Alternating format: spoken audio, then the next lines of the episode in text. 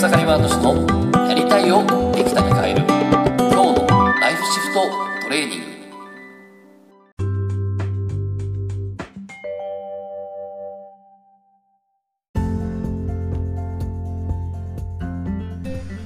おかげさまでエクサカイマートシです。今日はですね、次々と応援が集まる軽装ストーリーメイキングっていう話にしたいなと思います。で、え昨日ですけど、えー、ちょっとね、知り合いのゆファシリテーター、プロのファシリテーターがいるんですけども、まあ様々なね、企業だったりとか、えー、場作りをしてですね、こう、本当にこう、自分たちがね、えー、本当にしたいことは何なのかっていう、それをね、引き出すっていうね、えー、そのプロファシリテーターが、えー、ちょっと僕の、今やってるプロジェクトにアドバイスをしてくれて、で、さらにはですね、昨日は元電通の人がですね、僕が作った、えー、ちょっと企画書を作ってるんですけど、企画書をですね、えー、こう夜通し赤、赤で直してくれてたりとか、あとはね、そのできた企画書を、よし、あ、あさって持ってきますよって言ってくれる人とか、こうやって今すごいこう応援者がいっぱい集まってきてるんですね。で、えー、なんでこれが起こるかってことなんですよね。で、えっ、と、その今、冒頭に言った軽装ストーリーメイキングって、これは実はあの空海塾でちょっと教えてる内容になってくるんですけども、まあ、あの、空海っていうのは海と空。ね、えー、こ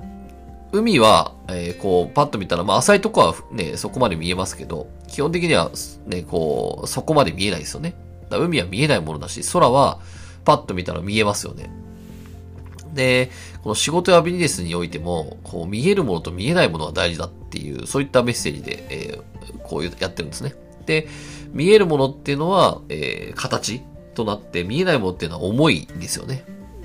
つまり自分自身の思いと形。その思いと形のバランスを取ることによって、えー、仕事やビジネス、それをステージシフトしていくっていうね、そういった塾をやってて。で、そこでね、えー、やってるこの軽装ストーリーメイキングってやつなんですけど、これ何かというと、まあ、いわゆる思い、思いだけあってもダメだし、形だけあってもダメだから、思いを形にする。そしてさらには、それに対してストーリーを作っていくっていう、それを意図的に作っていくってことですよね。で、この意図的に作るのは何かって言ったら、えー、ピンチとチャレンジを作るっていうね。ピンチとチャレンジを作るっていう。で、これね、よく漫画とか映画とかも全部そうなんですけど、ああ、平和だなーっていうね、ストーリーがあって面白くないですよね。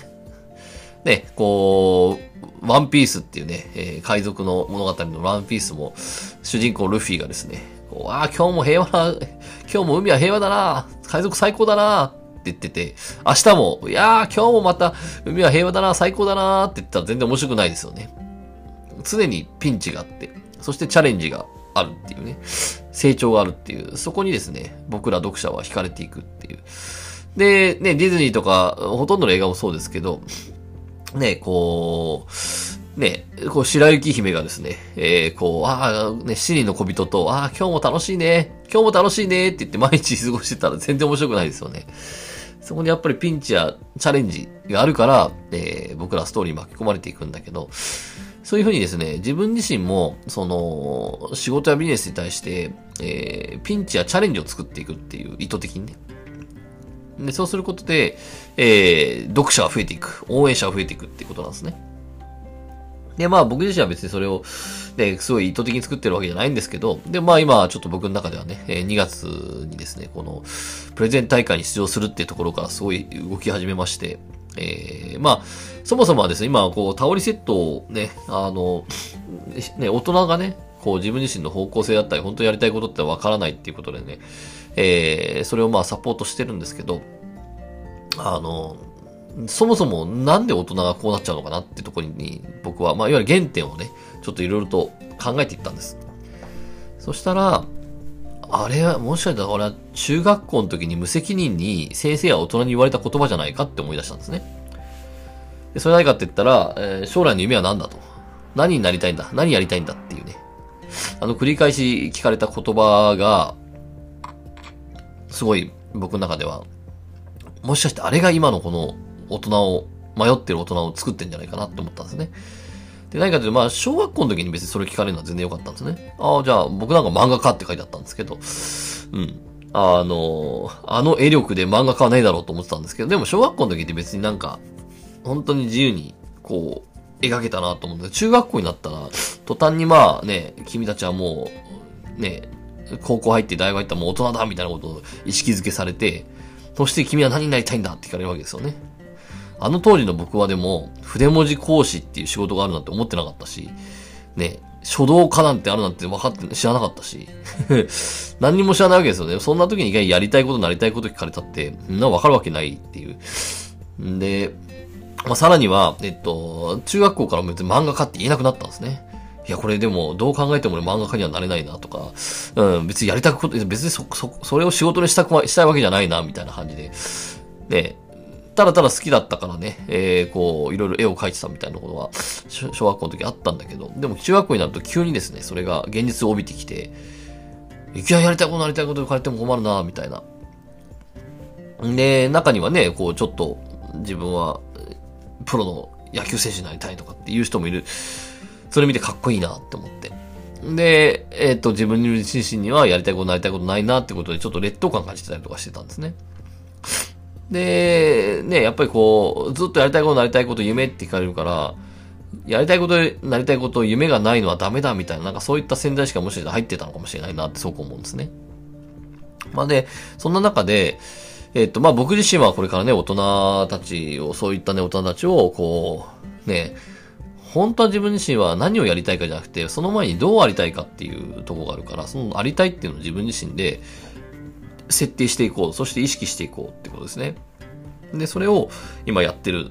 から、これからはまあ僕自身がそれをやってって、そういった大人がこの世の中からね、あ、自分の本当の生きる目的はこれだと。ね、自分の命をただ守るじゃなくて生かすことはこれだと。そういうのを見つけていく、ね、大人が増えていくと思うんですけど、でも、えー、結局今の子供たちは将来大人になるんだけど、子供たちが同じ過程を通ってきて、同じように方向性に迷ったりね、生き方に迷う人たちが増えていったら、これ永遠なんでね、止めなきゃいけないなと思ったんですね。で、そこで、えー、あ、ってことはこう、僕の原点をたどると中学生だと。中学校にこそ、このね、あの、やりたいっていうところを、やり、ね、何をやりたいの何なりたいのやりたい教育じゃなくて、ありたい教育を入れていくべきだと。そう思って今、その、ね、あの、企画書を作って、えー、校長先生を落としに行こうっていうね ちょっと授業やらせてくれと。で、そういうことをやろうってことを今動いていて、で、まあそれをですね、こんなこと考えてんだって話をですね、いろんな人にしていったらですね、もうそれこそ電通の人とかそのファシリテータ、昨日もファシリテータにちょっと自分が作った企画書を見せたらですね、まあ確かにこのありたい教育って、ね、あるけど、でもこれは、世間一般的にはこのありたいっていうのは市民権を得てない言葉だって言われて、知らないよって。まあ、多分これから令和時代はね、えー、B の時代、平成は Do の時代って言われてたんだけど、令和はね、B の時代って言われていているっていうね、言葉があって、まあ、いわゆるありたいっていうのを大事にしていくっていうとこがあって、で、多分まあ、これ、これからどんどん知られていく言葉だけど、まだ知られてないから、多分使ってもわからないから、他の言葉で言い換えたらいいって言われて。でね、えー、そこでこう、まあ、言い換えれば自分自身は今大事にしたいこと。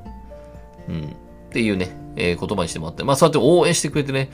本当にありがたいことで。で、今ね、企画書を作ってるんですけど、で、こういうふうにですね、こう、自分自身が、こう、ね、まあ、自分自身のそのね、原点をたどって、今やってる課題の問題の原点をたどって、まあ、そこの課題の問題を原点をね、こう、修正していけば、ね、僕は今大人の、大人たちを助けてるけど、子供たちは多分将来大人になったらそういうことはなくなってくる。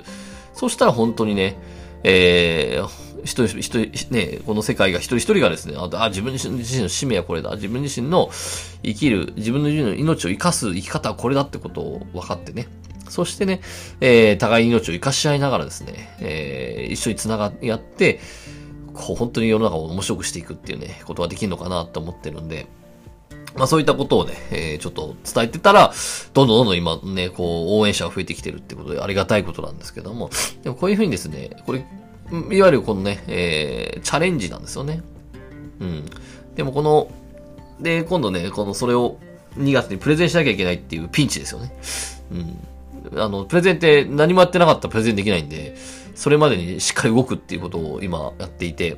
で、来週、うんで、この企画書持って、営業も、学校に営業も行かなきゃいけないなってとこもあるんで、うん。人生初の営業ですね。まあでもそういうふうに、その、いわゆるピンチとチャチャレンジっていうのを作ると、こうやってどんどんどんどん人が勝手に応援してくれるようになってくるっていうところがあります。そういった時に、えー、今日のね、ステージシフト、ライフシフトトレーニングですけども、えー、自分自身がですね、こう、本当にこう、自分自身、今、いろんな仕事やビジネスやってると思うんですけども、えー、自分自身のね、このピンチ、そしてチャンス、あ、チャレンジですね。これをですね、こう、しっかり意図的に作っていくと。で、そこのね、作り方としては、まあ、この、ね、自分自身のこの嘆きとか、悲しみとかですね、苦しみとか、まあそういった課題ですね。まあそれに対して、もっとこうしたいんじゃないかっていうね。それをやっていくと、まあ、自然とですね、自分が背伸びする形になると思うんで、そうすると自然とチャレンジになるし、そしてね、そこに対して期限を決めていくとピンチが生まれるんでね。うん。あの、自然とピンチが生まれるんで。で、そうやってですね、そのストーリーを作って、で、それを人に伝えていくってことをすると、どんどんこうやって応援者が増えていくのかなって思います。ということでね、えー、まだまだ正念場で、えー、これからね、その企画書も今、どんどんどんどんブラッシュアップしてるんで、それを思って、えー、いろんなあ中学校で、まずは実験して、で、まあ僕自身がね、一人で中学校にややってってもしょうがないんで、まあそこでね、いろいろ実験して分かってきて、形ができてきたら、今度はそれをどう、このに、ね、えー、日本の中学生たちに広めていくかってとこになってくると思うんで、えー、ちょっとね、そこもこれから考えていきたいなと思ってます。ということでね、えー、本日もね、えー、そんな自分自身のね、えー、ケースストーリーメイキング考えてみてください。それではですね、えー、楽しんでいきましょう。ありがとうございました。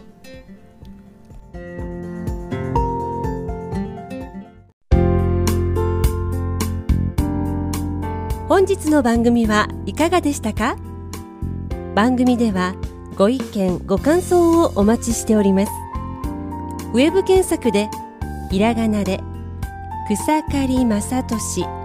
スペースポッドキャストと検索。一番上に出てくる草刈正俊ポッドキャストページにアクセス。その中にあるご意見ご感想フォームよりお送りください。